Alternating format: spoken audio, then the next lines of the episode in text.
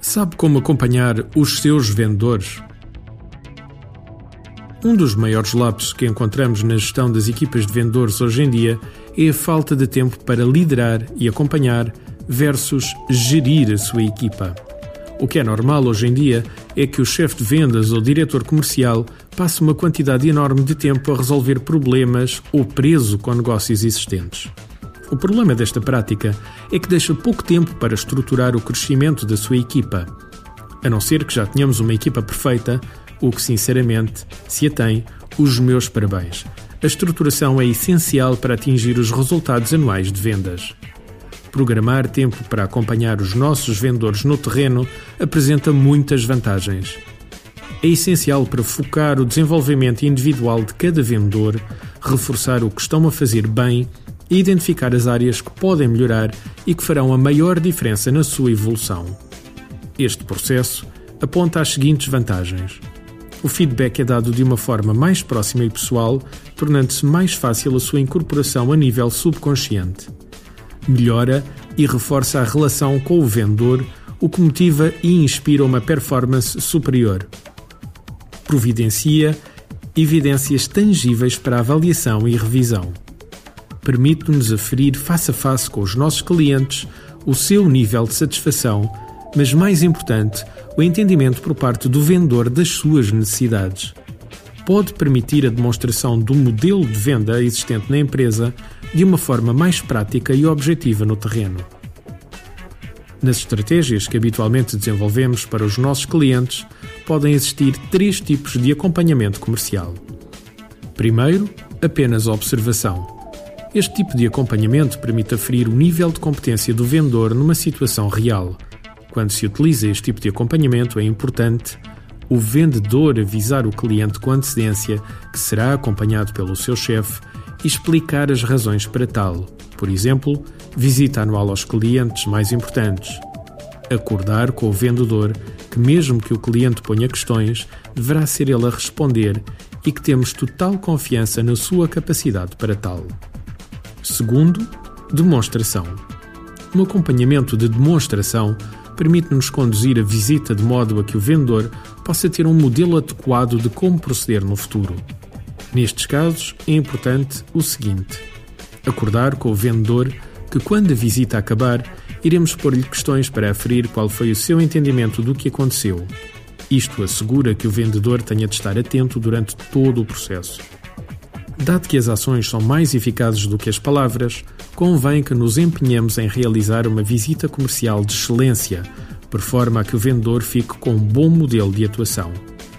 Terceiro, atuação conjunta. Numa visita de atuação conjunta, tanto o vendedor como nós intervimos em parceria no desenvolvimento da visita, suportando-nos mutuamente. Neste tipo de atuação, é importante que exista um equilíbrio em termos da atuação de cada um, resistamos à tentação de dominar a visita, deixando espaço para que seja o vendedor a brilhar, por forma a não minar nem frustrar o vendedor. Todas as visitas devem ser preparadas com o vendedor, por forma a modelar e cimentar também essa parte do processo. Não nos querendo alongar neste artigo, costumamos implementar nas empresas onde trabalhamos o seguinte modelo que ajuda e optimiza o processo e o sucesso de cada visita comercial.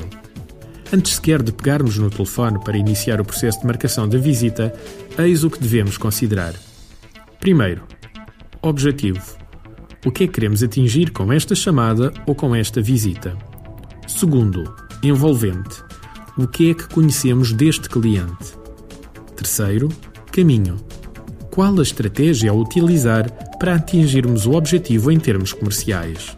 Quarto, antecipar. Quais as questões, as preocupações, os entraves que poderemos encontrar? Ao ensinarmos os nossos vendedores a preparar estes quatro pontos, antes sequer de pegar no telefone, aumentamos em muito o seu sucesso no processo de marcação e visita.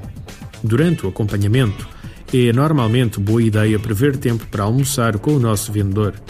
Desta forma, poderemos aumentar a componente relacional e entender melhor o vendedor no seu âmbito mais pessoal. Por vezes, Para aferir como é que o vendedor sai em termos de criação de empatia e colocação de questões, escolho não partilhar logo à partida pormenores mais pessoais. Lembre-se, sempre que eles estiverem de almoçar com um cliente, essas mesmas técnicas poderão ser fundamentais. Depois do almoço, é tempo de rever o desempenho das visitas da manhã e procurar o reconhecimento da parte do vendedor para os principais temas a melhorar no seu desempenho. Mesmo que já tenham dado feedback após cada uma das visitas, é importante voltar a rever tudo. Normalmente, procure rever todas as questões que correram bem e dar feedback mais uma vez sobre os temas que ele poderia melhorar e, acima de tudo, como o deve fazer.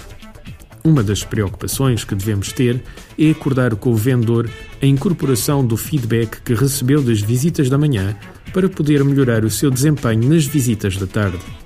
Podemos então depois deixar que vão à sua vida realizar as visitas que tinham agendados para a tarde, sozinhos.